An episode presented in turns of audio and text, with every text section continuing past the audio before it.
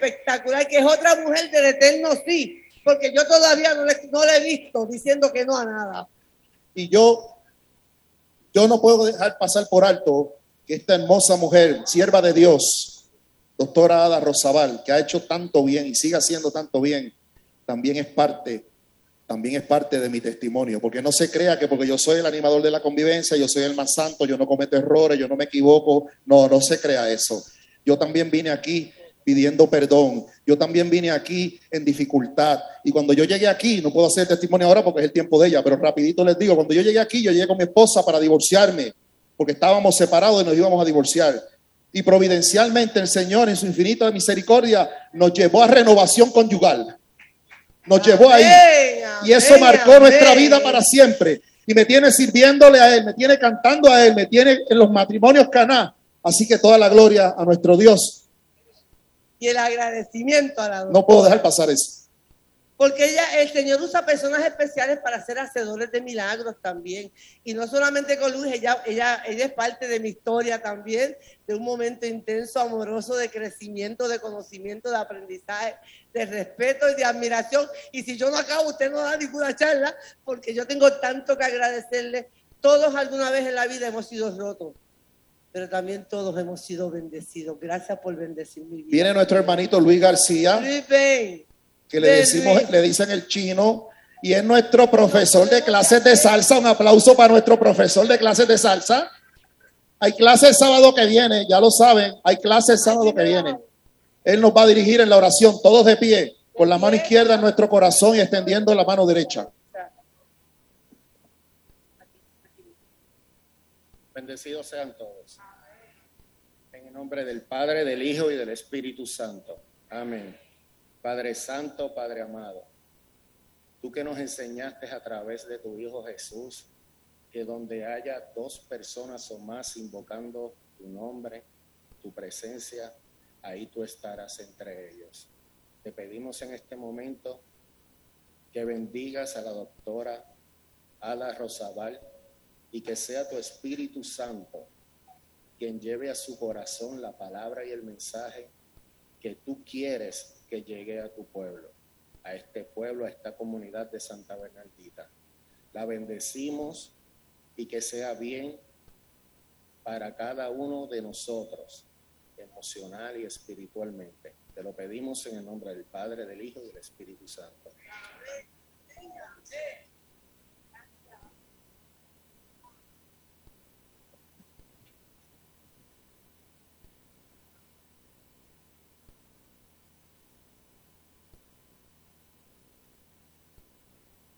Ok, me siento anodanada con tanto amor. Lo reciproco a todos y cada uno de ustedes. Ustedes están en mi corazón. Qué rico verlos nuevamente. Ese coro. Le echaba tanto de menos, lo necesitaba. Yo quiero decirles a ustedes que esta ha sido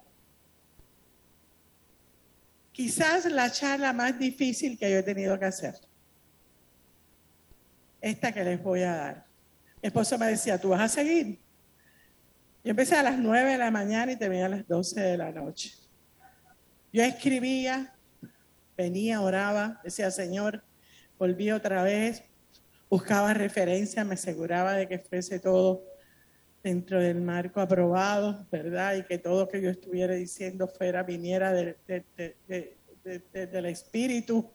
No quería correrme riesgo de poner ningún tipo de material mío, porque esto no es mío, esto es del Señor. Yo solamente soy.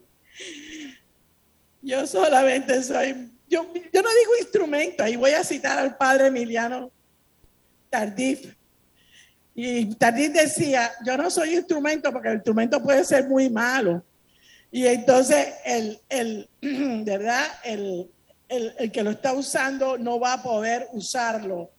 Y él decía, somos canales. Así que yo en este momento quiero ser canal del Señor. Y que este mensaje que yo sentí en mi corazón que tenía que, que difundirlo, que tenga la misma relevancia que tiene para mí. Así que voy a empezar entonces por pedirles de favor que ustedes respiren hondamente, suavemente, profundamente,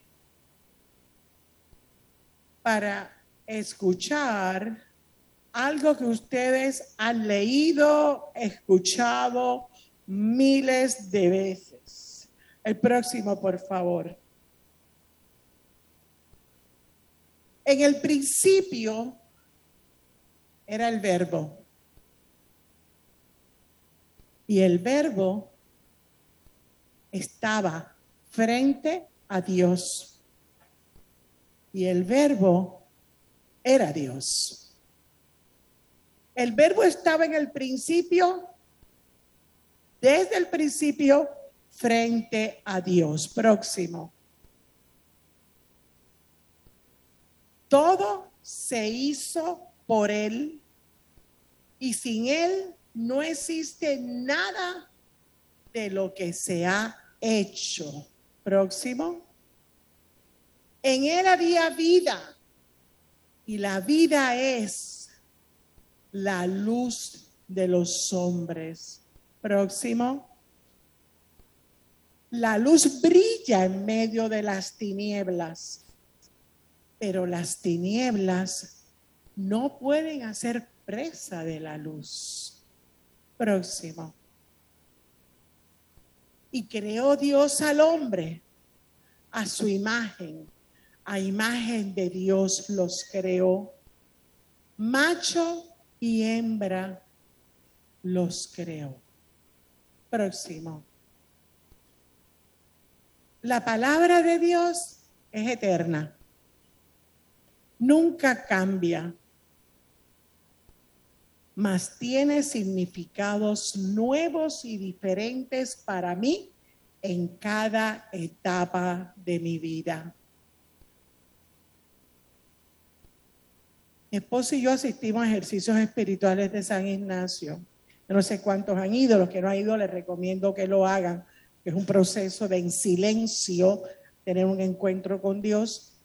Y yo tengo mi Biblia que yo marco las lecturas, ¿verdad? El, sacerdote o el que va a dar, en este caso Eduardo, el que lo está dando, el que está dando los puntos, dice unas cuantas ideas y después da unas lecturas, las cuales nosotros leemos y sacamos que esa lectura me quiere decir a mí. Y yo anoto en la Biblia cada vez que me sale una lectura y la he leído. Y lo que es curioso es que cuando voy a buscar en las libretas, la misma lectura tiene significados muy diferentes cada vez. Porque la palabra es eterna, pero yo estoy en constante cambio y evolución. La próxima. Yo soy una persona en constante cambio y evolución y el día que dejemos de cambiar, evolucionar, ya dejamos de ser instrumentos de Cristo. Es parte de nuestra responsabilidad de nosotros saber que nunca hemos llegado que nunca hemos alcanzado eso que Dios tiene para nosotros. Que es parte de nuestra responsabilidad nosotros seguir viniendo a estas convivencias, escuchando los recursos, yendo a retiro, trabajando con, con material que sea de crecimiento. Porque no podemos dejar de crecer. Estamos continuamente creciendo. Próximo.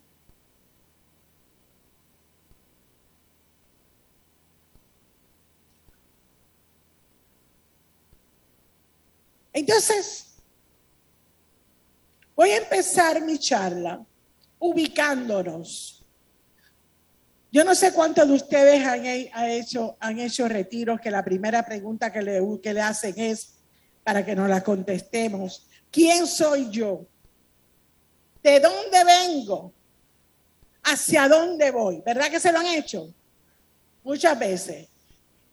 Y esa pregunta yo quiero que nosotros ahora mismo la pongamos en contexto, en un contexto mayor, en el contexto de la raza humana.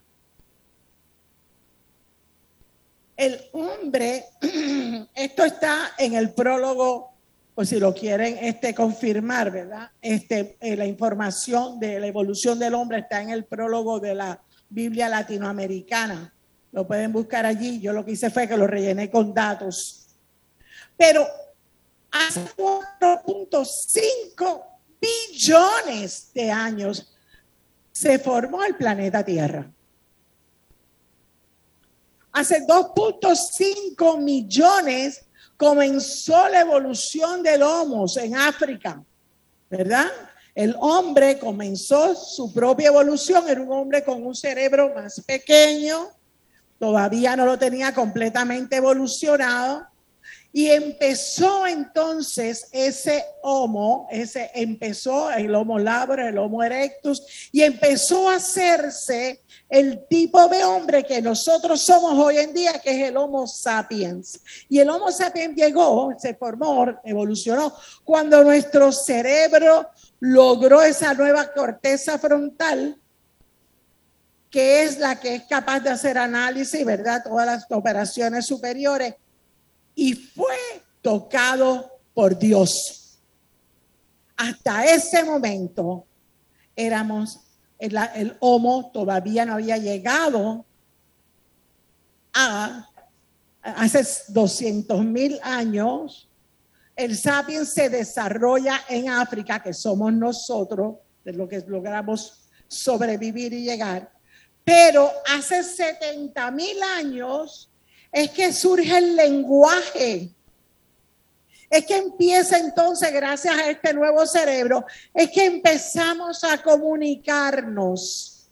Y en esa comunicación de los unos con otros es que llega, y muchos, muchos eh, eh, antropólogos no se explican ese salto que dio el Homo de ser simplemente, ¿verdad? Un animal más mamífero. ¿Cómo se dio en tan corto tiempo ese salto para nosotros? Convertirnos en el ser humano que somos hoy en día. No se lo pueden explicar. Yo me lo explico, porque fue cuando Dios puso su mano. Cuando Dios nos tocó con el Espíritu, ahí comenzamos nuestro caminar. Fíjense qué interesante, hace 16 mil años los sapiens llegan a América.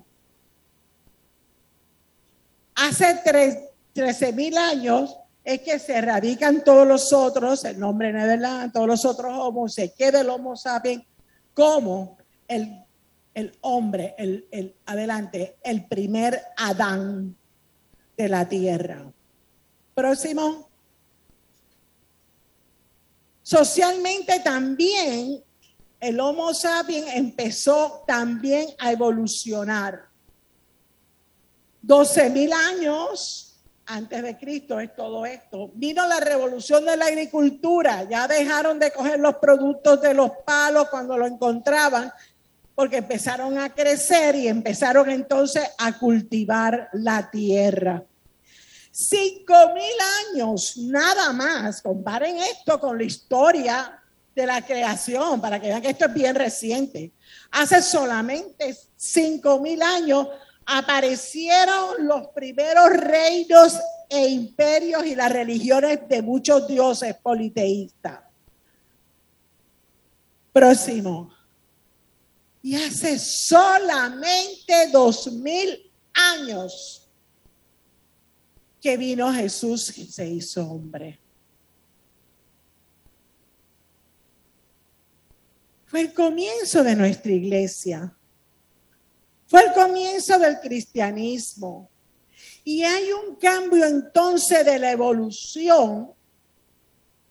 Y ya no de empezar, se termina ahí, termina la evolución biológica para empezar entonces la evolución del amor al servicio de lo biológico. Es el último estadio de la evolución, ya que no es biológica, sino inaugurada por el espíritu en la libertad y el amor. Ya no sería una evolución del más apto, como lo diría Darwin, que, que no es cierto, sino es una evolución, ya no es cierto para nosotros, sino que nosotros somos seres libres. Nuestra evolución está basada en una decisión y a la vez un don. Y comienza entonces para nosotros el verdadero calendario, año del Señor. Desde el antiguo Homo, que era el ojo por ojo, diente por diente, que no fue como lo creó el Señor, no fue como Dios, el alfa lo intencionó, sino evolucionó como algo más mamífero. Y vino Jesús a decir, hey, ustedes no son ojo por ojo, diente por diente. Ustedes son seres del amor. Y vino Jesús entonces a inaugurar, a ver, es lo que nosotros, ¿verdad? Ya, ya vamos a traer un nuevo mundo. El mundo del amor. Hace dos mil años, que pudo haber sido ayer, Cristo vino a traernos la nueva manera de nosotros vivir. ¿Por qué esto es importante? Porque decimos Jesús es el mismo ayer, hoy y siempre. Jesús estaba presente en el alfa, decimos que Jesús es el alfa y el omega. Jesús ya estaba presente en el alfa cuando se hizo toda la creación, porque era la segunda persona de la Santísima Trinidad. Ya Él estaba presente. Pero Él se hace persona y el verbo se hizo carne y habitó entre nosotros. Se hizo carne y habitó entre nosotros para decirnos, hey, Ustedes no son iguales que los demás mamíferos, ustedes son seres del amor, hechos por el amor, desde el amor y para el amor. Es importante que entonces empecemos a comportarnos de una manera diferente. Y ese mensaje de hace dos mil años es tan actual ayer como hoy. Porque nosotros estamos hoy en este momento, en un momento clave de evolución. Próxima, por favor. Porque esta creación todavía no ha terminado aunque ya biológicamente nosotros llegamos a la cúspide de la evolución, ya no hay. Eh, eh, eh, biológicamente ya llegamos al máximo que podíamos haber llegado. Psicoemocionalmente, espiritualmente no estamos sino comenzando. Biológicamente estamos completos, pero espiritualmente estamos comenzando. Entonces, es interesante porque el primero que trajo esto fue Taylor de Chardin. Taylor de Chardin fue un, sabio jesuita, murió en el anonimato y en la pobreza en Nueva York en el año 1953. Eh, la iglesia lo había condenado que no podía hablar más porque la iglesia no entendía, vivió demasiado antes de su tiempo. Y y él fue el que, el, que, el que propuso y dijo, de hecho, era un hombre tan y tan, cristiano, tan católico, tan cristiano. Dijo, si mi iglesia no está lista, yo me callo, era maestro, era profesor de la universidad, no pero si en Francia, y él se cayó, no habló más, guardó todos sus libros, guardó todos sus manuscritos, y no fue sino hasta después que murió que publicaron sus obras para empezar entonces la iglesia a darse cuenta de lo privilegiado que era el cerebro de este hombre, porque él se había adelantado a su tiempo y decía, Jesús vino para formar al nuevo hombre. Un hombre, mujer, un hombre, mujer, que vamos a estar conectados todos unos por otros a través del amor. Un nuevo hombre que va a formar el cuerpo místico, donde Jesús es la cabeza y nosotros somos todos parte de ese cuerpo místico. ¿Y por qué yo creo que esto es importante? Próximo slide, por favor. Porque Taylor llama a Jesús el punto omega. Es el punto de convergencia final, el punto donde todos los cristianos nos vamos a unir. Es el punto donde vamos a ser todos una sola unidad. Es el punto donde vamos a converger en lugar de diverger. Hasta ahora habíamos estado este, en estos principios de nosotros este, reconocernos como humanos. Crecimos hacia afuera, nueva raza, nuevo, nuevos idiomas, nuevas maneras de pensar. Taylor de dice que todos nosotros estamos orientados para convertirnos en un solo cuerpo. Y él dice, yo puedo prever al hombre, mujer del futuro, conectados todos por el amor, unos con otros. Adelante, por favor. Entonces, dice Omega, dale un poquito para atrás, dale para atrás otra vez una unidad como cuerpo místico de Cristo hacia el encuentro final con Dios, que es la parucía. ¿Cuándo va a suceder esta convergencia? ¿Cuándo va a suceder que todos nos agrupamos como un solo pueblo de Dios? Cuando todos estemos listos es que vamos a tener esa segunda venida de Cristo, la parucía. Pero eso va a ser cuando todos estemos listos. Próximo. Así que el punto omega es la meta de la evolución espiritual. Taylor Sharon vislumbra el punto omega como una colectividad armonizada de conciencias. Escuchen esto. Que equivale a una especie de superconciencia. La tierra cubriéndose no solo de granos de pensamiento, sino envolviéndose en una sola envoltura pensante en un solo y amplio pensamiento globalizado.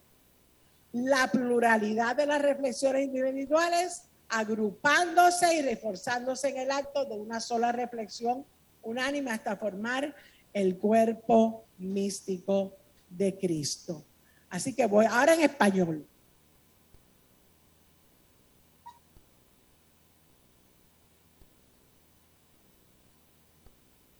Voy a hacer un cuento. Dice que este sabio iba pasando por una construcción y habían tres albañiles. Los tres estaban poniendo bloques. Y él fue donde el primero y le preguntó, ¿qué usted hace, buen hombre? Dijo, ¿usted no ve lo que yo estoy haciendo? ¿Poniendo bloques? Fue donde el segundo y le dijo, ¿Usted qué hace, buen hombre? Dice, yo estoy levantando una pared. Y fue donde el tercero y le dijo, ¿y usted qué hace, buen hombre? Dice, yo estoy haciendo una catedral. Yo estoy haciendo una catedral donde vendrán, yo voy a morir, pero detrás de mí van a venir personas que van a venir a orar y adorar a Dios.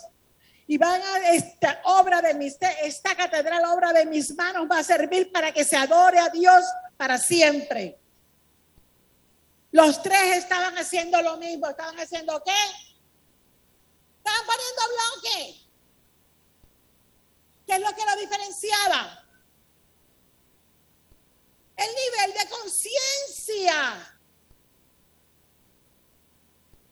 Muchas veces, muchos de nosotros pasamos por la vida poniendo bloques y pensando que eso es lo que hay. Nos, sí, vamos a misa y cantamos y qué bueno, y regresamos a poner bloques otra vez.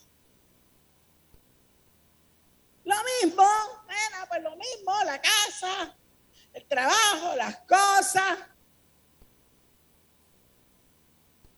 Algunos, oh, para hay muchos de nosotros, ¿verdad? Quiero una idea más clara de lo que está haciendo me dice, no, yo tengo un desayuno, tengo un desayuno, gracias por invitarme. Tengo un desayuno donde nosotros nos reunimos una vez al mes y en ese desayuno aprendemos, hablamos, crecemos, evolucionamos y estamos levantando nuestro nivel de conciencia a uno mayor. Estoy haciendo una pared.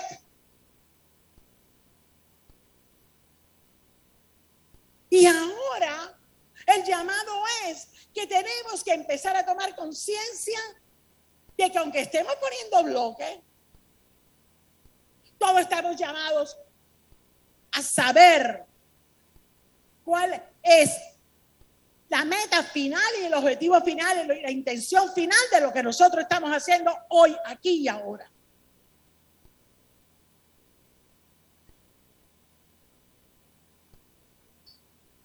¿Hasta qué punto nosotros entendemos el mensaje de Jesús? Desde el momento histórico que es ahora que lo van a leer. Empezar a leerlo con un pensamiento crítico. No que ya yo escuché esta lectura y no tengo que volver a leer. No. Cada vez que la lees tiene un mensaje nuevo porque te está hablando a ti, aquí, ahora, en este lugar, en este momento, en esta situación actual, en que el mundo está en un cambio. Esa es la razón por la cual el Señor me tenía tan presionada que llevara este mensaje. Estamos en medio de un cambio fuerte. Dice Arari, que es el antropólogo del cual cogí los datos originales, que aunque el Homo sapiens llegó a la cúspide y ya es el hombre, se cree que es el más, el más mamito, porque mano, ya yo sé, yo, y yo domino los animales porque me lo dieron, ¿verdad? Y domino las plantas, ¿no? Les, dice, el Homo sapiens está en extinción, está, está en peligro de extinción. Y puede ser reemplazado, ¿sabes por cuál? Por el hombre, el hombre robótico. ¿Sabe por qué? Porque están haciendo, están haciendo ahora mismo robots que el feedback que le da a los que están los que programaron no tiene nada que ver con que los programó. Es decir, que los robots están respondiéndole de una manera diferente a lo que el programador intencionó. Cuando yo leí eso, digo, este tipo está, está tripeando. Está tripeando. que reemplazó el programa robótico.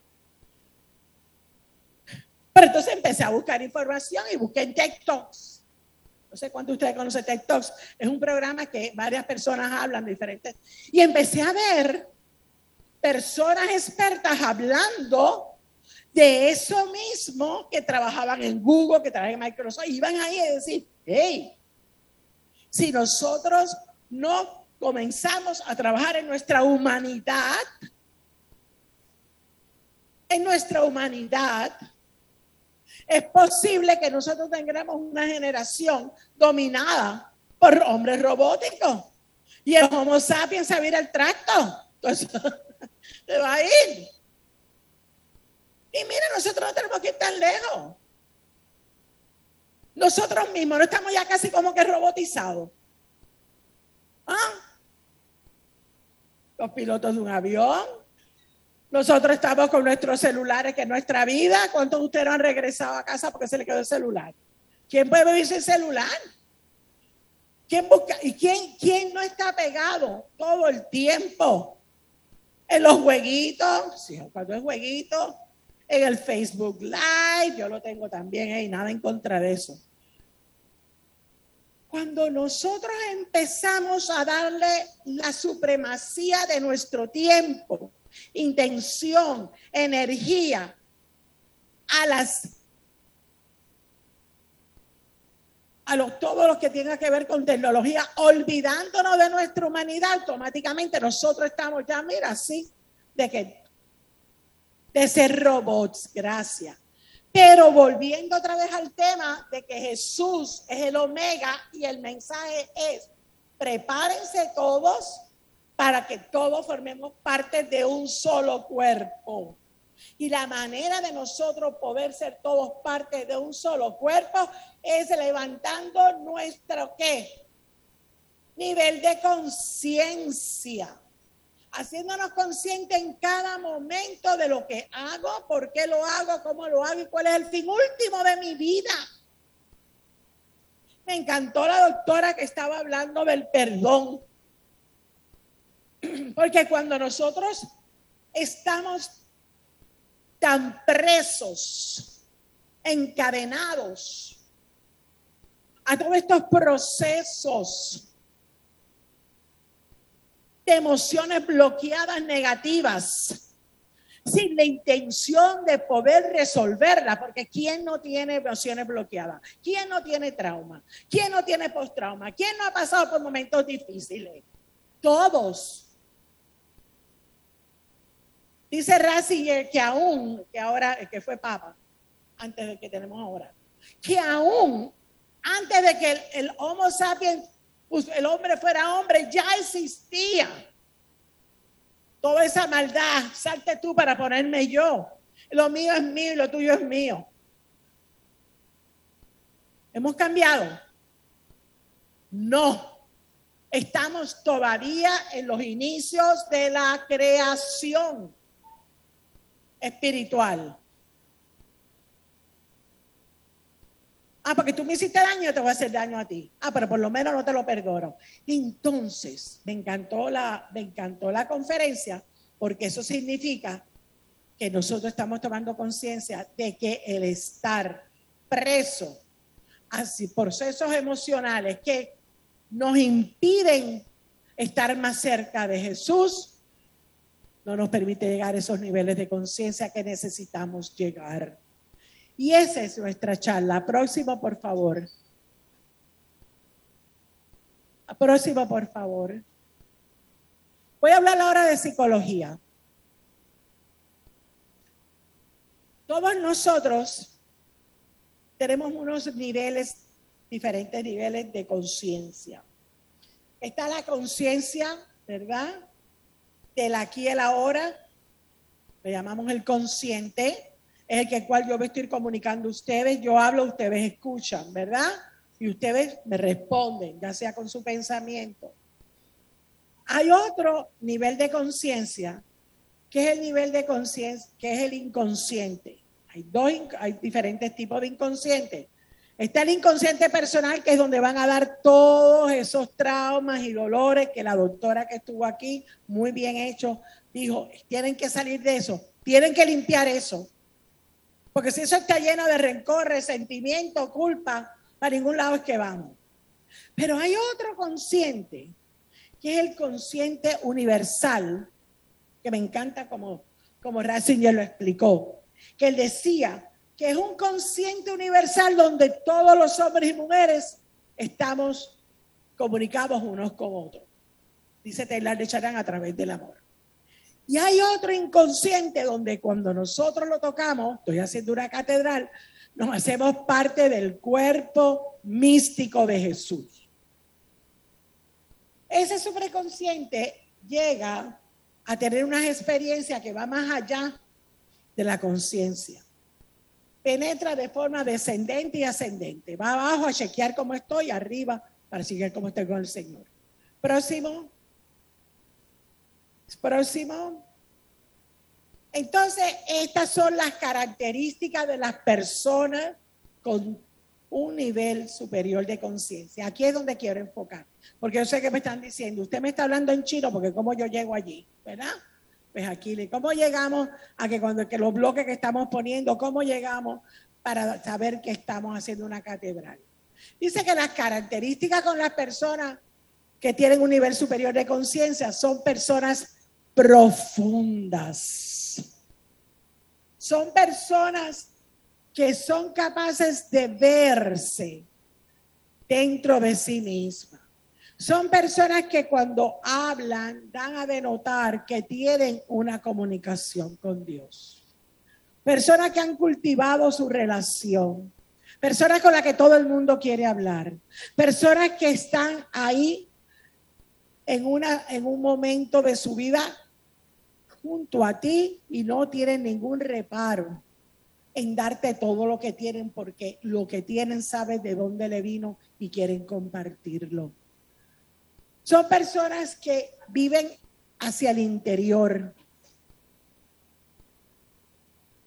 Son personas que viven en elevación. Son personas que saben cuál es su sendero o su vía, cuál es el camino. Próximo, por favor, cuál es el camino que yo quiero. Así que los resultados son expansión de la conciencia, potenciación de sus talentos. Quiero que quede un poquito aquí. ¿Cuáles son mis talentos? ¿Cómo lo estoy potenciando? Como la parábola de los talentos. La guardé porque yo sé que tú eres un Dios que, que eres bien exigente. O lo pongo al servicio de los demás. ¿Cómo? Ahora mismo aquí yo estoy teniendo un awakening, como una, una, un awareness, una, un despertar de cuál es mi, mi, mi, en este momento mi misión en la vida. Las personas que tienen una experiencia, este, una característica de una conciencia superior, son personas que siempre están alegres. Sabe que la alegría es uno de los ejes emocionales ancestrales. Se supone que siempre estemos alegres.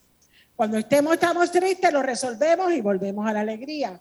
Tenemos miedo, lo resolvemos y volvemos a la alegría.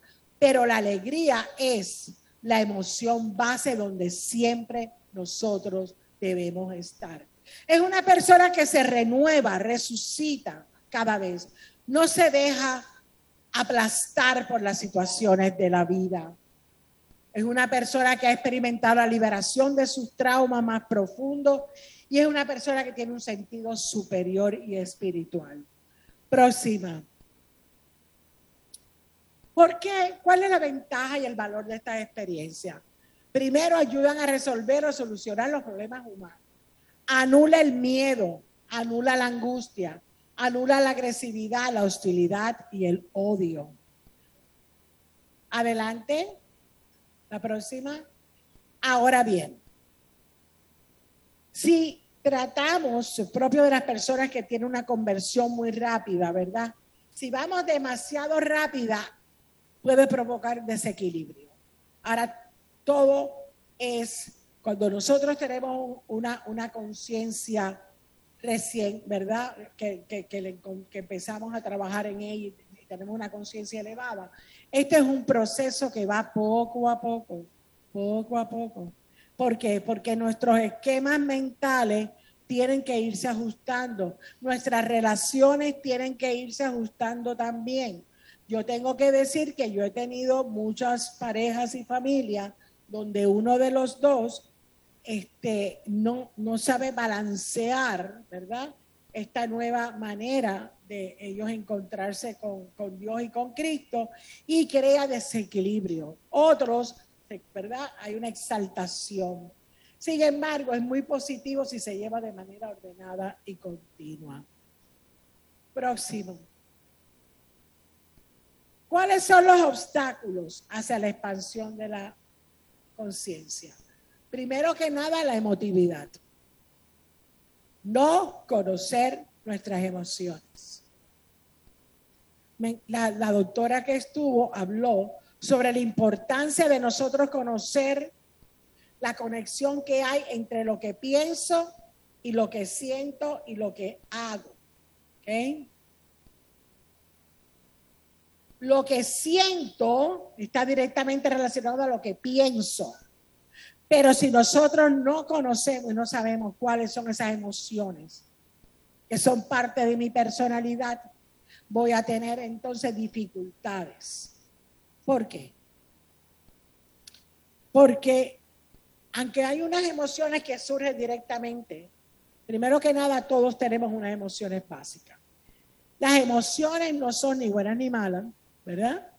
Pero son mensajeras de lo interior y nos dejan saber cómo nos está afectando el ambiente.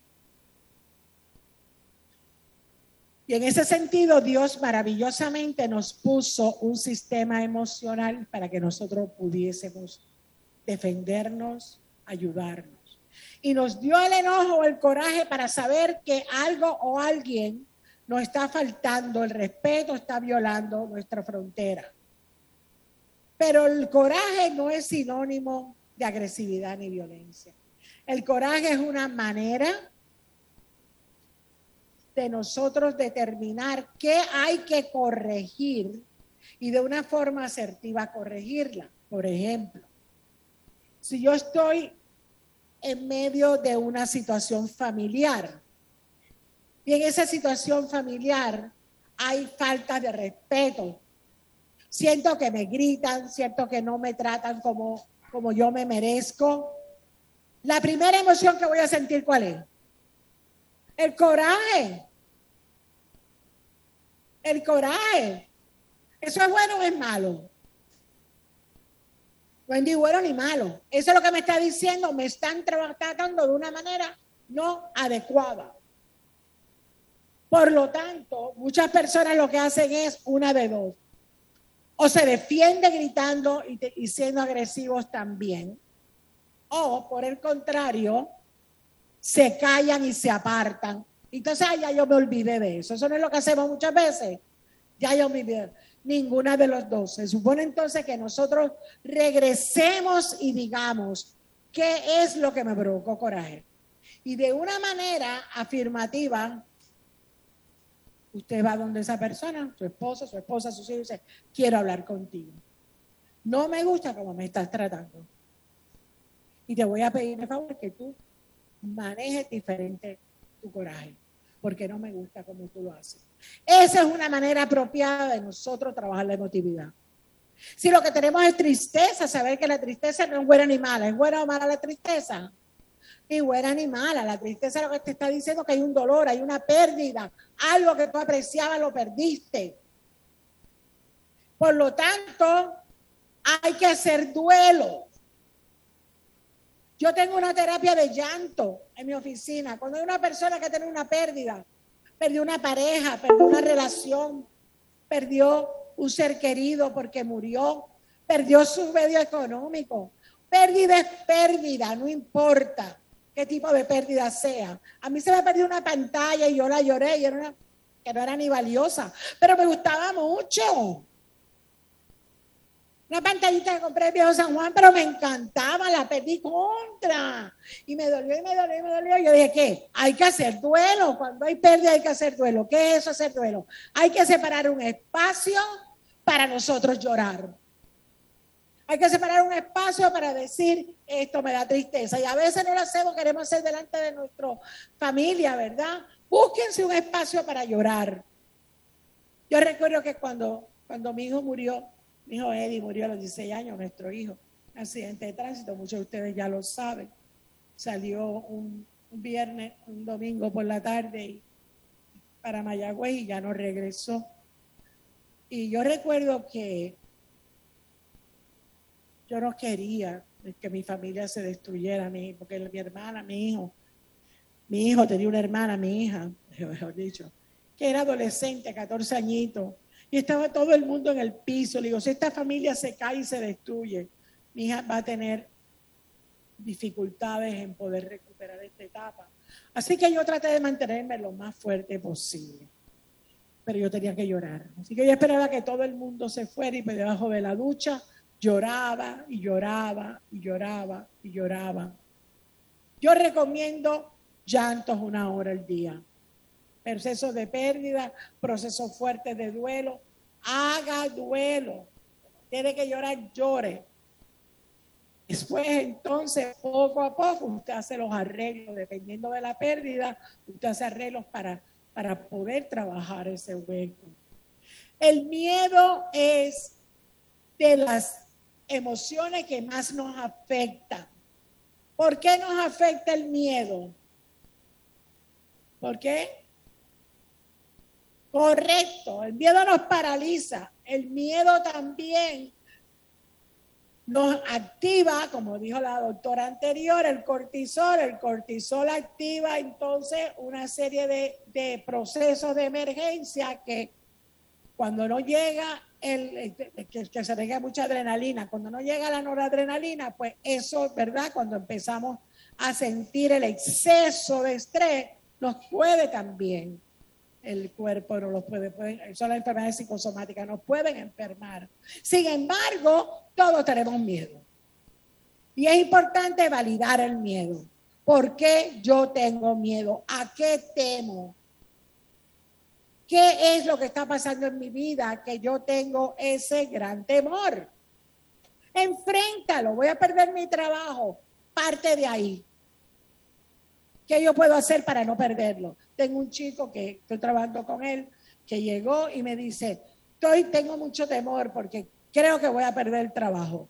¿Por qué tú piensas que voy a perder el trabajo? Bueno, porque la verdad es que estoy faltando, estoy llegando tarde, estoy haciendo mi trabajo. Pues el temor es real.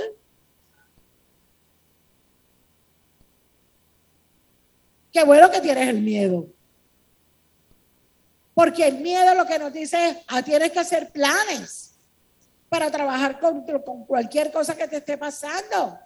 Es que no sé, pero es que yo no me puedo levantar ante las 10, estoy tan y tan cansado. ¿Qué tú haces? Que te estás acostando tan tarde. Bueno, sucede que el chico está fumando, ¿verdad? No sé cuánto ustedes saben que el cannabis te, te en el sistema, ¿verdad? el, alcohol, pues tú bonito, lo sacas tú de eso y va, pero el cannabis se va requedando. Entonces, esta indolencia, este, ah, don't worry, be happy, se va quedando. Vas a tener que bajar cannabis, mija. Vas a tener que bajar cannabis. Ojalá lo pueda soltar, pero se lo puede soltar por lo menos. ¿Qué más? Bueno, es que estoy ahí el día entero porque soy programador. Tienes que balancear tu tiempo. Todo no puede ser trabajar y trabajar y trabajar ahí.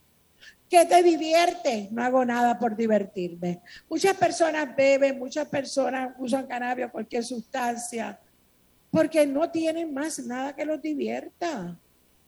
Qué difícil se nos hace a nosotros encontrar algo que nos divierta. ¿Qué, qué te gusta hacer a ti? ¿Qué tú disfrutas? ¿Es bailar? Qué bueno atender a las matas, irte a caminar, hablar con una amiga. Algo tienes que hacer para que tú puedas desarrollar ese eje que es el de la alegría, donde se supone que todos estemos. Por lo tanto, es importante balancearlo. Y entonces, una vez que hacemos los planes, ese miedo baja. La famosa culpa. ¿Por qué surge la culpa? Porque hemos ido en contra de qué? De nuestros valores por eso surge la culpa. Me equivoqué. Wow. ¿Qué vas a hacer acerca de eso? Siempre recuerdo un sacerdote que es santo, ¿verdad? El padre Alfonso Carlos. Y él decía, la culpa y el arrepentimiento son diferentes. El arrepentimiento te permite revisar dónde te equivocaste y hacer enmienda. La culpa no. La culpa te hace pensar que tú no te pudiste haber equivocado y se, se congela y no te permite avanzar. Mi cliente, mis pacientes más difíciles son las personas crecidas en la fe cuando cometen un error. Porque no se lo perdonan. Le cuesta trabajo pensar que Dios los perdona. Le cuesta trabajo pensar que pueden hacer algo al respecto. Y él decía, Pedro, el sacerdote, Pedro y Judas, los dos le fallaron al amigo, los dos eran los mejores amigos de Jesús. Uno se arrepintió y lloró amargamente. Si ustedes quieren ver una pintura linda cuando vayan a España, a Toledo, a la Catedral de Toledo, vayan a ver del Greco el arrepentimiento de Pedro. Esas lágrimas te dan deseos de llorar a ti también. Judas, ¿qué pasó con él? ¿Cómo que me equivoqué yo? Equivocado yo, pero yo me equivoqué, pero ¿cómo es posible? No se supone que yo me equivoque. Eso es orgullo. ¿Cómo no me voy a equivocar si yo soy un ser que todavía estoy en proceso de evolución? La evolución en mí no ha terminado. Yo sigo trabajando en esa evolución espiritual. Y es un proceso que a veces estoy arriba y a veces estoy abajo. Qué bueno saber que cuando estoy abajo tengo gente que me ayuda, me apoya, mi esposo, mi compañero. mis, mis sacerdotes con los que nosotros nos relaciona- nos relacionamos. Qué bueno saber que me van a ayudar a subir. Pero cuando no nos perdonamos, decía que cuando estamos ahí, en ese proceso de por qué yo me equivoqué, pero ¿cómo es posible que yo haya hecho esto? Pero es que yo no me lo puedo perdonar. Eso es orgullo, eso es Judas. No caigamos ahí. Lo siento, perdón, te amo. Cometí una ofensa, cometí un oprobio. ¿A quién tengo que ir a buscar? Para pedirle perdón, para ver cómo yo puedo remediar. Yo recuerdo una vez, que es una tontería, ¿verdad? Pero yo recuerdo una vez que yo, eh, mi, mi cuñada cumplía años, yo trabajé hasta tarde en la oficina, y yo pasé por la tienda, ¿verdad? A coger el regalo porque no lo había comprado. Y cogí, y se envuelve, y me fui, y le di el regalo, acabó la fiesta, regresé a casa. y Estaba sentada en el baño, haciendo un recuento, digo, "Ah, yo no pagué por esto. Yo no pagué el regalo. Y me lo envolvieron y todo. Y yo decía, pero qué ganas, qué más nada. Yo voy yo ahora decir, no, hombre, no, que son 40, 50 pesos. Mi conciencia no vale 40 o 50 pesos. Mi conciencia no vale eso. Así que fui al otro día, cogí una camisa igual, una camisa de dormir y le digo a la chica, mira, cóbramela.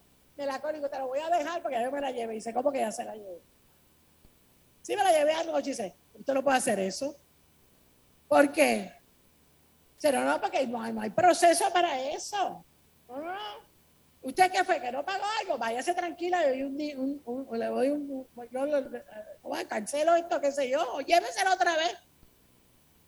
Y yo me quedé helada, porque tuve que llamar hasta un supervisor. El supervisor dijo, y es que nadie se dio cuenta. Yo no sé cuántos procesos yo le pasé por encima. Porque ni siquiera está contemplado el que tú te lleves algo y regreses a pagarlo. Eso no está contemplado en ningún lado. No hay normas y procedimientos, eso no está escrito en ningún lado. Tiene que ser tonta para hacer eso, ¿verdad? Es interesante, porque yo me puse a pensar, ¿cuánta gente le pasa eso y nunca regresa? Y no les importa, ¿verdad? Y digo eso, pero puede ser cualquier cosa. Wow, le, le pasé, a- le pasé en el, en el carro, le pasé para la una persona y no la ayudé, qué sé yo, tantas cosas. ¿Por qué tiene importancia? Porque en la medida que nosotros podamos hacernos conscientes de cómo nosotros estamos violando nuestro código de valores, en ese momento estamos creciendo. Porque estamos corrigiéndonos. Y para nosotros crecer tenemos que equivocarnos. Y para nosotros crecer tenemos que sufrir, tenemos que sentir el dolor. Y para nosotros crecer tenemos que saber lo que es el coraje y aguantarnos. Para nosotros crecer tenemos que tener la parte contraria que nos dé en la cara. Para que entonces podamos sacar la lección que Dios tiene programada que aprendamos en ese momento. Interesante porque lo que dice la literatura es, este, eh, ah, no, la primera parte es la emotiva. La segunda es el miedo. ¿Por qué nosotros no expandimos la conciencia? Porque tenemos miedo. Tenemos mucho miedo. Yo voy a expandir esta conciencia y, que- y qué me va a pedir el Señor. ¿Ah? ¿Y a dónde me va a mandar? ¿Y qué me va a hacer? Que lo venga todo y que lo dé a los pobres. Estará malo. El trabajo que me ha costado hacer eso. Eso no es lo que pensamos. Miedo, asumir responsabilidades. Ahora voy a tener que estar reunirme. El hermano me dice, mira, que quieren que hagamos una, una nueva comunidad, en, ¿verdad? En, eh, hay una comunidad nueva, una renovación, grupo de renovación en Atlanta. Y creo que hay otro pueblo que lo quiere abrir. Y yo hice así, me entró como un frío en la columna vertebral y dije, Dios mío, cuánta responsabilidad. Ahora vamos a llegar allí, nos van a pedir que empecemos, ya lo hicimos en Orlando, lo hicimos en Tallahassee, lo hicimos. Ya, ¿hasta cuándo vamos a seguir? Tenemos miedo a la responsabilidad. El cristiano no se cansa. Siempre va a haber una responsabilidad. Nueva y diferente, porque el Señor nos necesita. Pero yo actúo como si esa responsabilidad fuera ser mía nada más. ¿Y dónde lo dejo a Él? Él está conmigo todo el tiempo. Lo que Él me pida, porque sé que Él me lo ha dado antes. Porque antes ya me lo dio, ¿verdad? Decía San Agustín, dame lo que me pides y, y pídeme lo que tú quieras. Pero a veces estamos con ese miedo, ¿verdad? Y nos cuesta trabajo tomar esa voluntad. No quiero lanzarme hacia la lectura y ponemos resistencia. Otra cosa que impide también es el egocentrismo, ¿verdad? El yo-yo. Hoy en día, más que nunca, estamos viviendo en la era del egocentrismo y el egoísmo. El nuevo paradigma que está rigiendo la sociedad es el egocentrismo. Y el egocentrismo es por definición lo que el mayor impedimento a que todos nosotros podamos convertirnos en el cuerpo místico de Cristo. Porque para ser parte del cuerpo místico de Cristo, yo tengo que hacerme uno con los demás. Y más que hacerme uno con los demás, y ahí viene el perdón, ahí viene la adoración, ahí viene el ahí viene el yo poder satisfacer las necesidades si yo puedo, pero más allá de eso, nosotros estamos trabajando para en lugar de llegar a ser el cuerpo místico, estamos trabajando en contra del cuerpo místico. Cuando nosotros nada más que pensamos en el yo, cuando mi mundo es egoísta y no quiero dar más de lo que ya tengo estipulado dar, cuando no me importa el dolor de los demás, cuando aquellos que no piensan como yo, yo no los hago parte de mi mundo y de mi vida. Escucha otra vez que voy a decir esto. Cuando aquellos porque no comparten mi fe, yo no los admito dentro de mi núcleo, no los admito, ahí yo estoy yendo en contra del cuerpo místico de Cristo.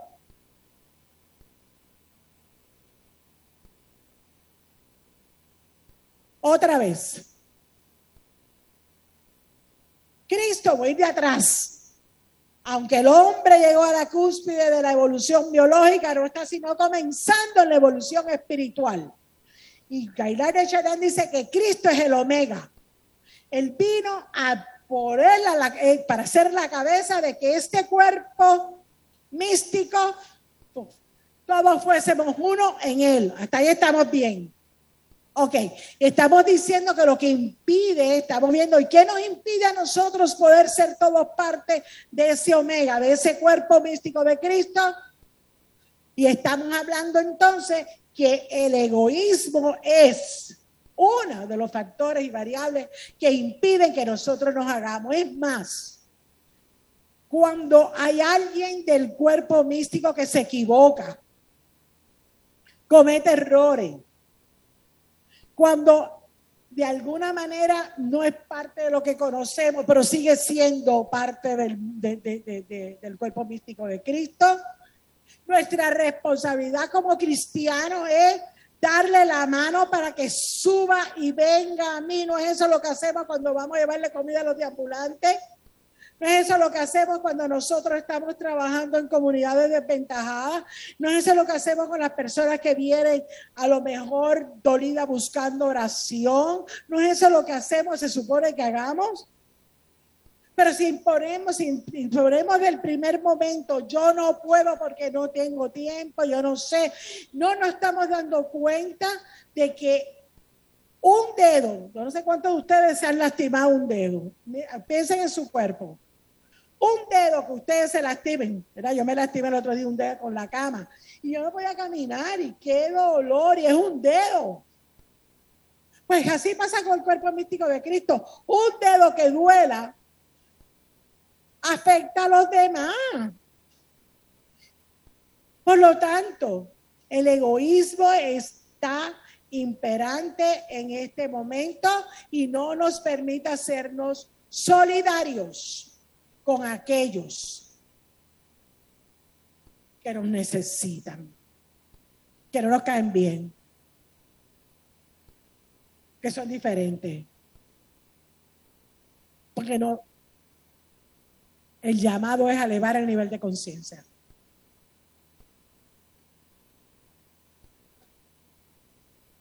El ambiente. ¿Qué tipo de ambiente nosotros vivimos? Eso es uno de los mayores obstáculos, el ambiente. ¿Cuántos de ustedes escucharon los últimos muertos? ¿Ya no lo oímos? Uno más. Uno más. Uno más que tiene madre, uno más que tiene padre, uno más que tiene hermano, uno más que tiene hijo. Uno más que cuando nació esa madre lo cuidó. Esa madre quería que fuera lo mejor que pudiera ser, pero el ambiente se lo tragó. Y ese problema es nuestro. Ese problema es nuestro. Es nuestro. Hasta que mi hijo no murió, yo no me di cuenta cuántos jóvenes morían día a día. Porque ahora los busco, ahora los veo, ahora los cuento. Eso es su madre. Eso es sus hijos.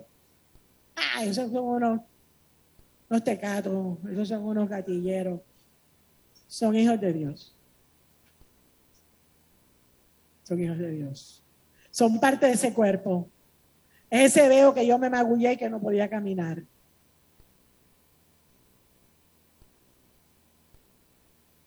Cuando la atmósfera psíquica es densa, es cargada, agitada, opresiva, cuando tú sientes que esa atmósfera en tu hogar está como que, ¡uy, Dios mío! yo lo que quiero es salir corriendo, tantas cosas por hacer, no hay dinero para todo, aquellos dos peleando. Cuando llegas al trabajo y te das cuenta de que no hay, no hay compañerismo, que no hay ese es uno de los mayores obstáculos para, para desarrollar la conciencia. Cuando hay tanto materialismo, tanta pollution, ¿verdad? Polución psicológica, es difícil. Es difícil. Cuando el ambiente está demasiado cargado, necesitamos salir, respirar. Necesitamos ponernos en contacto, en profundidad con nuestro espíritu. Necesitamos hablar con Dios. Tenemos que hablar con Dios. La comunicación con Dios no es opcional. Se hace necesaria, indispensable para nosotros poder trabajar en nuestro desarrollo hacia una conciencia superior. Y una conciencia superior es igual a poner bloques porque yo sé que con esos bloques estoy haciendo qué? Es un sentido de la vida, es un sentido a lo que hago, es un sentido en mi relación, es un sentido en mi profesión, es un sentido cuando canto. Ellos no están ahí nada más que cantando, y dejándonos saber que tiene una voz muy linda, que sí que la tienen. Felicitaciones. Ellos, nuestros queridos compañeros, ellos están, ellos están más que cantando. Están alabando a Dios. Hay un sentido último a su canto. Y ese es el sentido que nosotros tenemos que poner. Y eso, y eso es importante porque nosotros todos podemos estar como robotizados ya. Oh, Dios mío. Hay que caer en cuenta. Próximo. El proceso de crecimiento espiritual viene desde lo alto. Yo lo pido, pero yo no puedo hacer nada. Yo espero y confío en Dios que Él me lo va a dar. Porque ese crecimiento espiritual viene de lo alto. Señor, ayúdame. Ayúdame. Ayúdame, estoy estancada. No me sale nada, no me sale una idea, no me sale nada, no me sale orar, no me sale, no me sale trabajar. Cuando trabajo estoy loca porque se vaya ya de la oficina, porque ya no puedo más. ¡Ey! Para.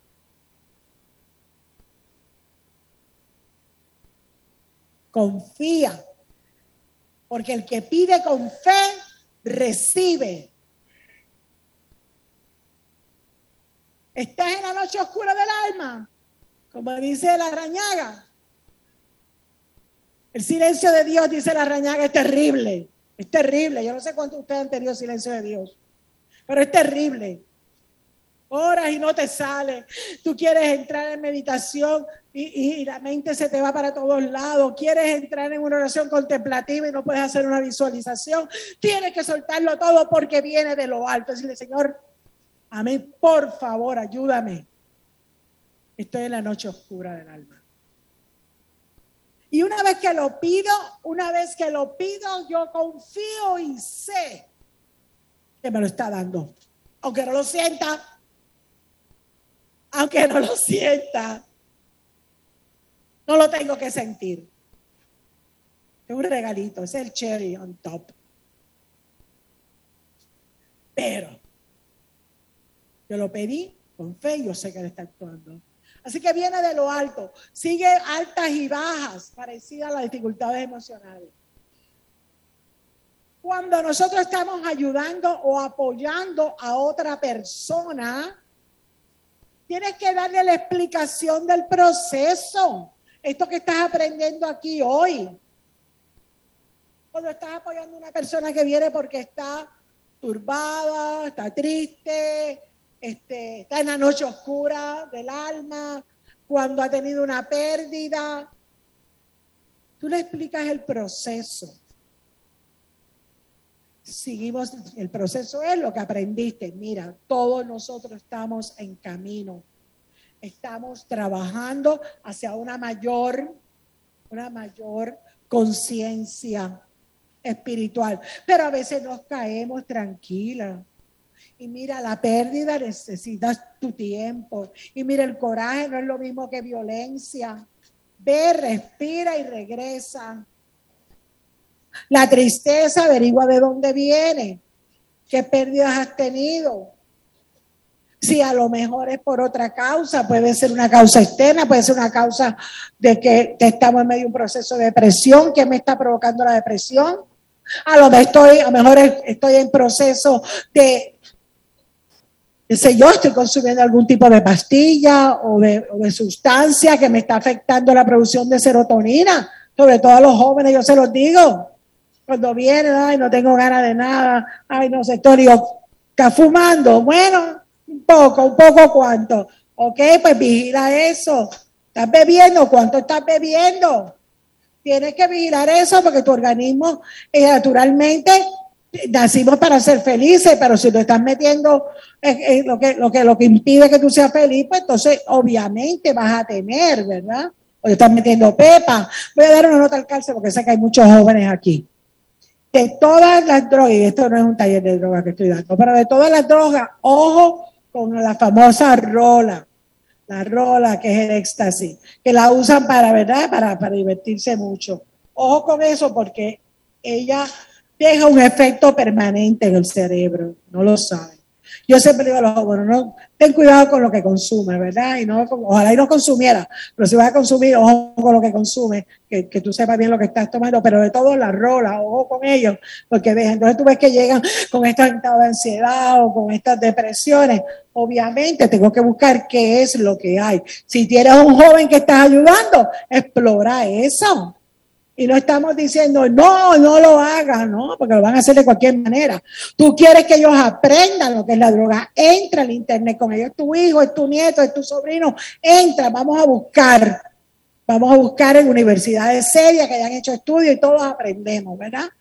Hay un libro que se llama Bus, B-U-Z-Z-E de Bost, que te trae todos los últimos research sobre todos los tipos de droga. Así que si la tristeza es debido a otra cosa, pues se supone que tú le expliques el proceso. Segundo, ayuda a transformar las energías espirituales. ¿Cómo se transforman las energías espirituales? La energía espiritual se transforma desde la fe. Vamos a pedirle a Dios desde lo alto que te dé la gracia para tú poder llegar hacia adelante. Yo no te puedo dar la gracia. Pero tú, yo contigo voy a orar para que entre los dos puedas encontrar la gracia y la fe. O la acompaña la noche oscura del alma y se trabaja en el nivel emocional para que, pues, ya que pueden venir del inconsciente personal, pueden haber trauma, pueden haber cosas, trabaja con eso. Próximo. Así que entonces, interesante lo que dice Carl Jung, que esto, Carl Jung es, es un teórico psicoanalítico este, del siglo pasado. Y ya él, en el siglo pasado, a mediados del siglo pasado, estaba diciendo, la humanidad está en medio de una crisis no solo económica, política y social, sino también espiritual. Carl Jung era el psiquiatra del que comenzó Alcohólicos Anónimos. Y Carl Jung decía que la razón por la cual habían tantos alcohólicos y hoy digo, y tanto, ¿verdad? Y tantas personas usando, es porque el alcohol es un espíritu. ¿Sabes que el alcohol le dicen espíritu, verdad? Espíritus. Dice, y alcohol muchas veces está sustituyendo esa necesidad del ser humano de estar en conexión con su espíritu. Fíjate que todos los grupos de alcohólicos aeróbicos, todos los NA, cómo ellos pasan su terapia. ¿En qué? su poder superior.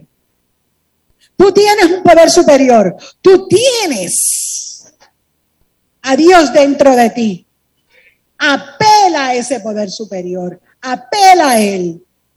Dile a Dios, te necesito. Poder superior, te necesito. Ellos no pueden decir Dios, pero sabemos cuál es el poder superior. Y cuando esa persona encuentra ese espíritu, automáticamente empieza entonces a trabajar con su alcoholismo. Interesante lo que decía Jung. La persona que está consumiendo espíritus no tiene el espíritu conexión con su propio espíritu. Hay que conectarse con él. Y a Sayoli decía, a Sayoli es otro psicoanalista, que decía, los hombres enfermos ignoran la causa de su mal, la falta de una visión religiosa en su vida. Recuérdese que Jung está hablando de un espíritu espiritualmente. Asayol está diciendo la importancia de tener una religión. No tienen una religión, ¿por qué una religión? Porque aquí en este momento, todos en, esta, en este grupo que estamos, ¿verdad? Tenemos un punto común que tenemos que unas creencias similares, somos católicos, tenemos unas creencias similares y nos apoyamos mutuamente y como grupo, recuérdate que no vamos a pertenecer al cuerpo místico de, Cristo aisladamente, vamos a entrar como grupo. Es el reto. El reto es que no nos vamos a salvar solos. Aunque sí nos vamos a salvar solos. Pero el cuerpo místico el que va a formar de Cristo, se forma dentro de tu grupo primario. Yo me voy a salvar y yo me voy a asegurar de que mi grupo primario, mi familia, mis amigos, mis personas de fe, mis clientes, todos, a base de mi testimonio de vida, también se unan a mí en ese cuerpo místico. Y muchos, muchas veces no pertenecen a mi religión. Ni siquiera son religiosos. Pero se dan cuenta de que hay un algo diferente en nosotros. Porque nosotros tenemos algo diferente. Tenemos la gracia de Dios. Y esa gracia se nota, esa gracia se siente. Esa gracia está ahí. Y las personas lo ven, lo miran, lo observan y quieren estar ahí también. Se dan cuenta que no están siendo muy felices. Se está dando cuenta de que no está. Entonces dice, yo quiero ser como él. Yo quiero ser, mira esa persona, mira ese chico, mira ese joven. Ese joven está alegre siempre. Yo quiero ser como él, no te lo dicen. Pero estamos siendo modelos para el mundo. No de perfección, porque nadie es perfecto. Solo Dios es perfecto. Estamos siendo modelo de personas que confiamos en Dios. lo conocemos y confiamos en Él. Personas que sabemos que sí se puede ser feliz. La labor más noble de todos nosotros es darles esa visión. Próximo. Este es Peter Bremen. ¿Cuáles son las tareas para nosotros poder llegar a formar parte de ese cuerpo místico de Cristo? Transparentar la gloria de Dios. Me encanta cuando el coro dijo, no es a mí, es a quién, a Dios. Cuando este grupo maravilloso que nos cantó dijo, el aplauso para quién es, para Dios. Cuando la doctora que estaba dijo, aplauso muy, muy, muy fuerte para quién es transparentar la gloria de Dios. No soy yo quien vive, Cristo que vive en mí. Es eso lo que tenemos que decirle al mundo. No soy yo, es Cristo en mí. Y dice Bremen, si no han leído, léalo, el hombre es maravilloso, que para nosotros formar parte del cuerpo místico de Cristo, tenemos que transparentar la gloria de Dios. Es una nueva era para la humanidad, dice Pittsburgh Bremen. Me encanta, él es moderno. Se trata de comprender, y yo he tratado, empecé mi charla muy densa, porque era teórica, siempre la parte teórica es como un poco dura, pero, era importante que aprendiéramos. Cuando estamos hablando del cuerpo místico de Cristo, que aprendiéramos de qué estamos hablando. Así que se trata de comprender, aceptar, decir sí quiero y luego colaborar en el reino para nosotros puede ser todo parte místico. Se necesitan grupos de trabajo espiritual para poder transparentar esa gloria. Se necesita entrar en conocimiento que estamos en la era del espíritu. Dale al próximo, a ver qué trae.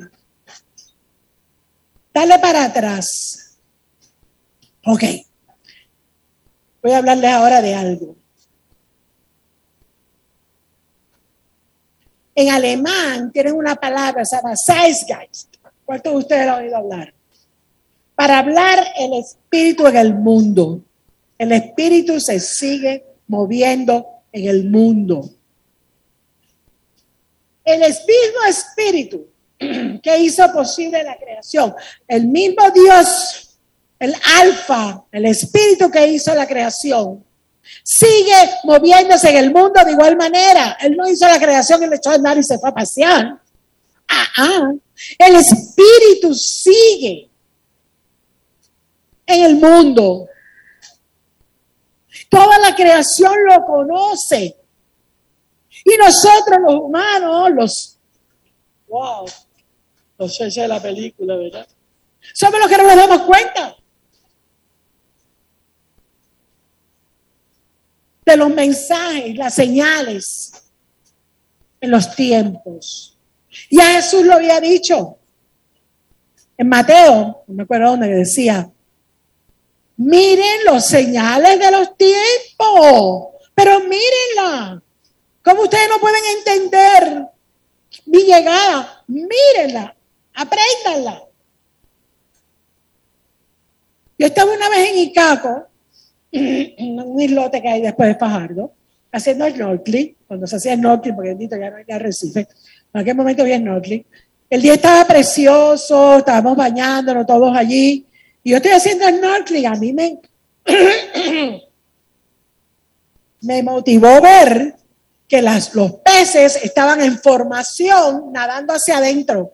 Venían de afuera, todos en formación hacia adentro. Y hago así, saco la cabeza y digo, porque ellos están dándose adentro. No pasaron 10 minutos, se formó una clase de marullo y una tempestad que nos sacó el ancla y todo. Los peces lo sabían.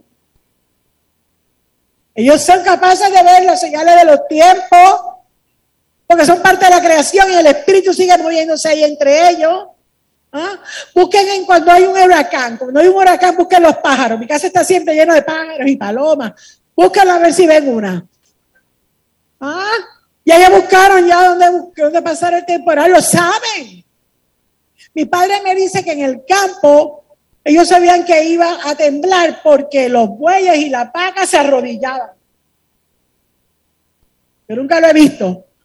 Dice, Ellos hacían así, plan, y se arrodillaban. Y venía el temblor atrás. Y nosotros.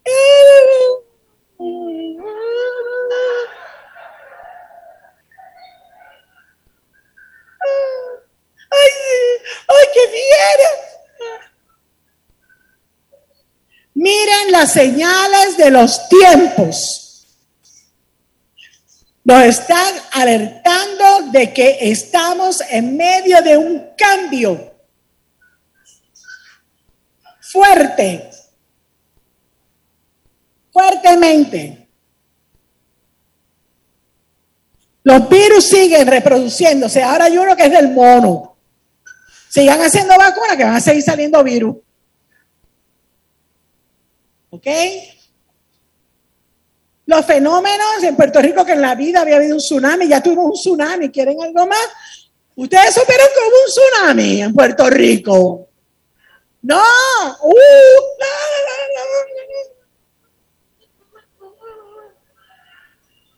no, un tsunami. Un tornado también. Hubo un tornado también antes, seguro que sí me recuerdo.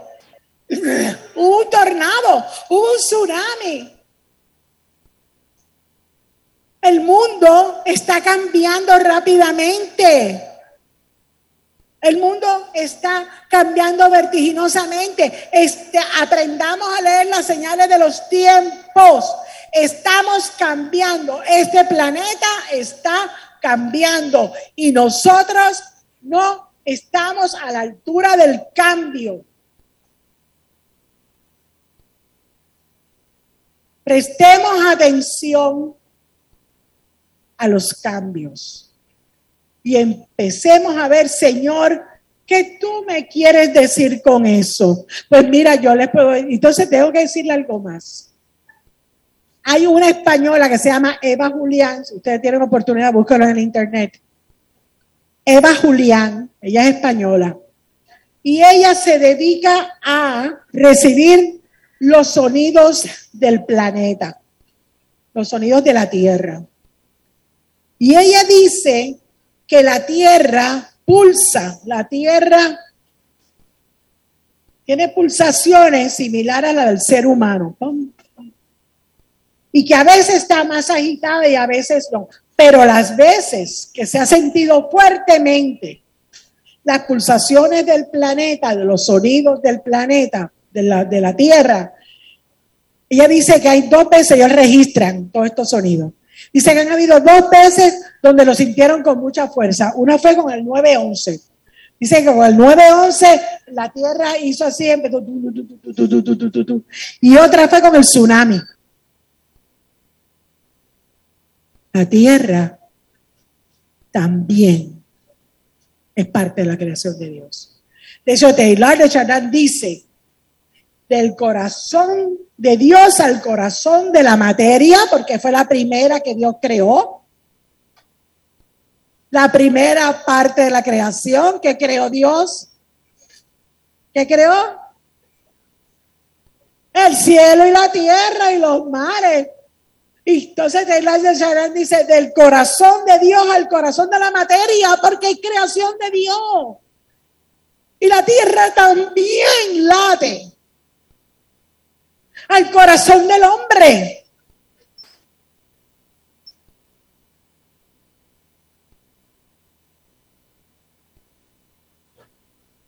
No somos los únicos, no somos los privilegiados, somos parte de una creación que como decía San Pablo, gime y llora con dolores de parto.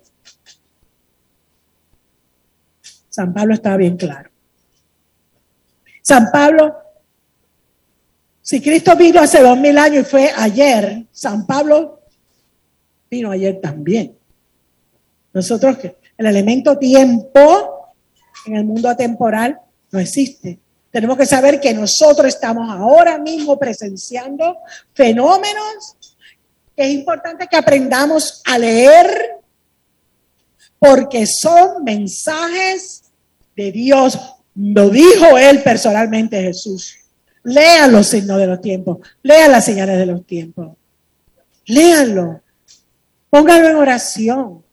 Dedíquense a crecer. Dediquen a, cultivar su, su, espiritualidad, a crecer, a saberle el significado último de lo que hacen. Así sea cocinar, así sea limpiar, así sea atender a un paciente, así sea cuál es el fin último de lo que yo hago, ser parte del cuerpo místico de Jesús, llegar al omega para formar la era del espíritu próximo.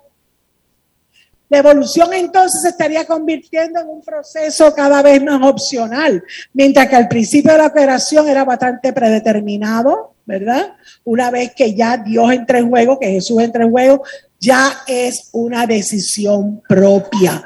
El que yo entre en un proceso de crecimiento de espiritual y elevar mi, mi, mi, mi conciencia sigue siendo opcional. ¿Por qué? Porque soy libre. Así lo quiere Dios. Así lo quiso y así lo quiere. Yo muchas veces pienso, ¿por qué motivo tú no le das esa libertad? Porque tú no dices, ya se acabó, ven aquí, ven, forma parte de mi cuerpo místico y ya se acabó. Y mira la respuesta que me llega. Porque si no hay el choque, no surge el crecimiento. Vamos a, vamos a ponerlo en un plano más personal. ¿Cuántos de nosotros notamos que después de tener una gran pérdida, ahí es que empezamos a crecer?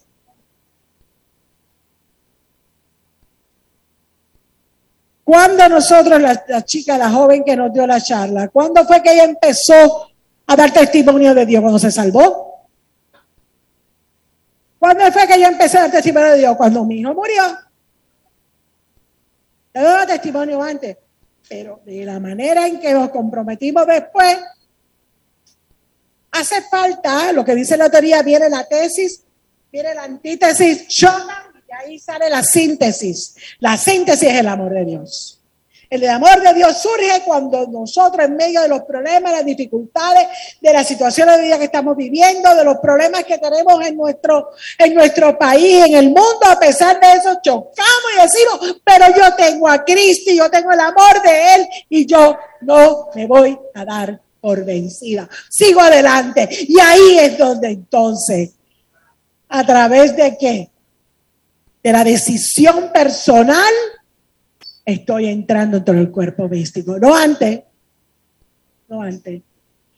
Taylor señala así los problemas sociales del aislamiento y la marginalización como inhibidores enormes de la evolución, ya que la evolución requiere una unificación de sentido. Taylor dice, tenemos que trabajar en contra del aislamiento, de la marginalización, de poblaciones enteras que están marginadas, pueblos enteros que están marginados, partes de la raza humana que no tienen acceso a lo mínimo, comida, techo, alimento. Ningún futuro evolutivo aguarda a la persona si no es en asociación con los demás. Y próximo, próximo, que me quedan cuatro minutos. Próximo. Y para eso nosotros no estamos solos. Eucaristía es el sacramento que contiene verdaderamente el cuerpo y la sangre de Jesucristo, juntamente con su alma y divinidad. Toda la persona de Cristo vivo y glorioso bajo la apariencia de pan y vino. Y es importante que sepa que cuando nosotros estamos recibiendo la comunión, esa materia, que es parte de la creación de Dios, se transforma porque el Espíritu habita en ella. Es el mismo cuerpo de Jesús el que nosotros estamos en ese momento recibiendo. Próximo. Próximo. Dice, esta es la visión de de Al final tendremos una verdadera liturgia cósmica. Ustedes se imaginan lo que es una misa cósmica. Todos juntos, alabando a Dios que se, el cosmos, Dios, se convierte en el anfitrión vivo. El Papa Benedicto, en su vigilia de la vigilia de Pascua de Resurrección del 2009, dice, crear también en la resurrección una nueva dimensión de la existencia, más allá de la biosfera y la noosfera. Se trata de que ahí vamos a crear una esfera nueva en la que el hombre y la mujer llegan a la unidad con Dios, la luz del mundo. En cada Eucaristía que nosotros recibimos, ya estamos entrando en contacto y conexión con ese mundo del futuro, dice Benedicto, que ya estamos teniendo la primicia. Y es la que nos da la fuerza para nosotros seguir adelante, para que la era del aislamiento, el prejuicio, la era del egoísmo quede atrás. Es una labor personal hacia la labor comunitaria. Y con eso termino. Así que le quiero dar las gracias por todo. Deje un minuto.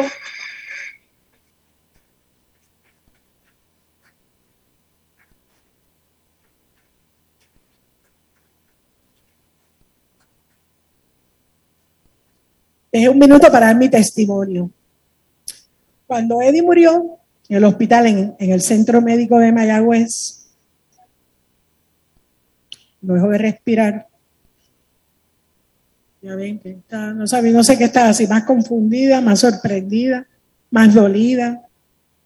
No fue por casualidad que por los altoparlantes dijeron, vamos a tener una misa en el departamento de contabilidad porque alguien había muerto.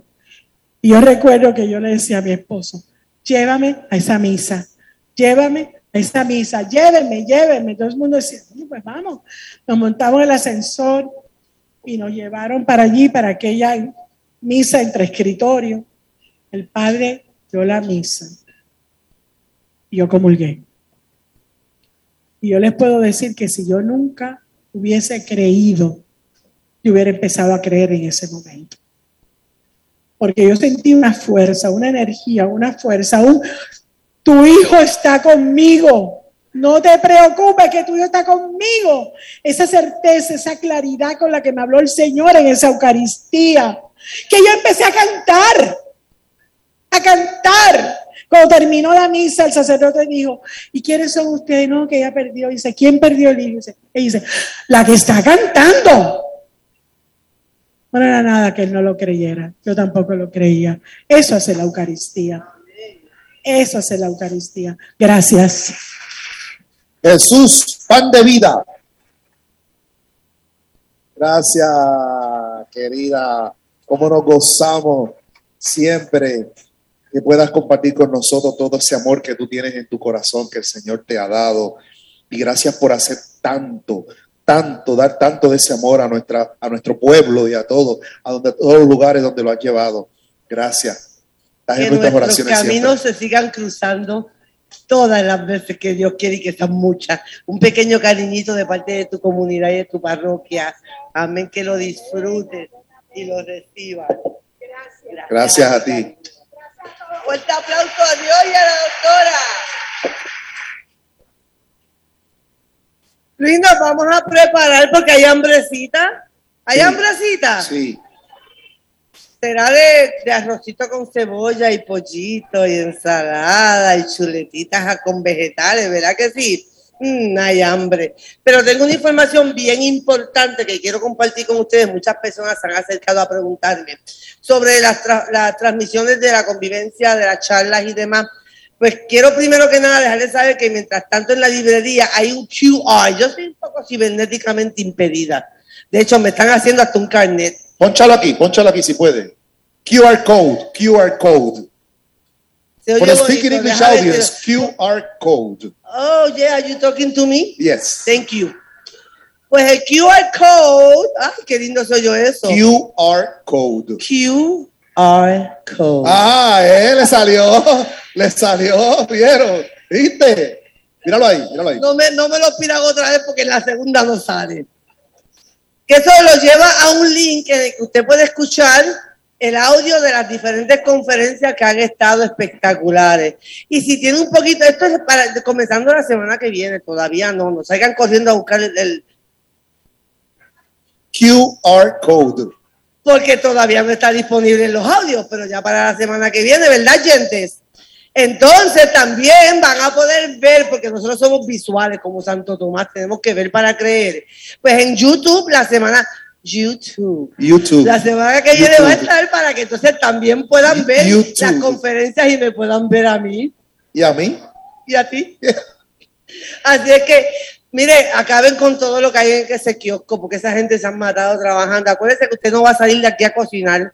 Así que compre mucho, coma mucho y va a gastar poco, porque aquí todo es bueno, bonito y barato. Recuerden que tenemos casa abierta en Casa Raquel ahora al mediodía, pero no nos vamos sin hacer el Ángelus, todos de pie. Vamos a hacer el Ángelus primero. El ángel del Señor anunció a María, Y ella concibió por obra del Espíritu Santo. Dios te salve María, llena eres de gracia, el Señor es contigo. Bendita tú eres entre todas las mujeres y bendito es el fruto de tu vientre, Jesús. Santa María, Madre de Dios, ruega por nosotros los pecadores, ahora y en la hora de nuestra muerte. Amén. He aquí la esclava del Señor. Hágase en mí según tu palabra. Dios te salve María, llena eres de gracia, el Señor es contigo, bendita tú eres entre todas las mujeres y bendito es el fruto de tu vientre, Jesús. Santa María, Madre de Dios, ruega por nosotros los pecadores, ahora y en la hora de nuestra muerte. Amén. Y el verbo se hizo hombre. Y habitó entre nosotros. Dios te salve María, llena eres de gracia, el Señor es contigo, bendita tú eres entre todas las mujeres y bendito es el fruto de tu vientre, Jesús. Santa María, Madre de Dios, ruega por nosotros los pecadores, ahora y en la hora de nuestra muerte. Amén. Ruega por nosotros, Santa Madre de Dios, Para que seamos dignos de alcanzar las promesas de nuestro Señor Jesucristo. Amén. Oremos. Derrama, Señor, tu gracia sobre nuestros corazones y al reconocer por el anuncio del ángel la encarnación de tu Hijo Jesucristo, conducidos por su pasión y cruz, lleguemos a la gloria de su resurrección. Por el mismo Jesucristo, Señor nuestro, Amén. gloria al Padre, al Hijo y al Espíritu Santo. Como era en un principio, ahora y siempre, por los siglos de los siglos. Amén. Gloria al Padre, al Hijo y al Espíritu Santo. Como era en un principio, ahora y siempre, por los siglos de los siglos. Amén. Gloria al Padre, al Hijo y al Espíritu Santo. Como era en un principio, ahora y siempre, por los siglos de los siglos. Amén. Buen provecho. Y le vamos a pedir a ese Padre Celestial en este mismo momento, antes de retirarnos, que bendiga nuestros alimentos y bendiga las manos que los confeccionaron y a las personas que están ahí prestas para servirlo. En el nombre del Padre, del Hijo y del Espíritu Santo, buen Amén. provecho. Adrián, me fui a comer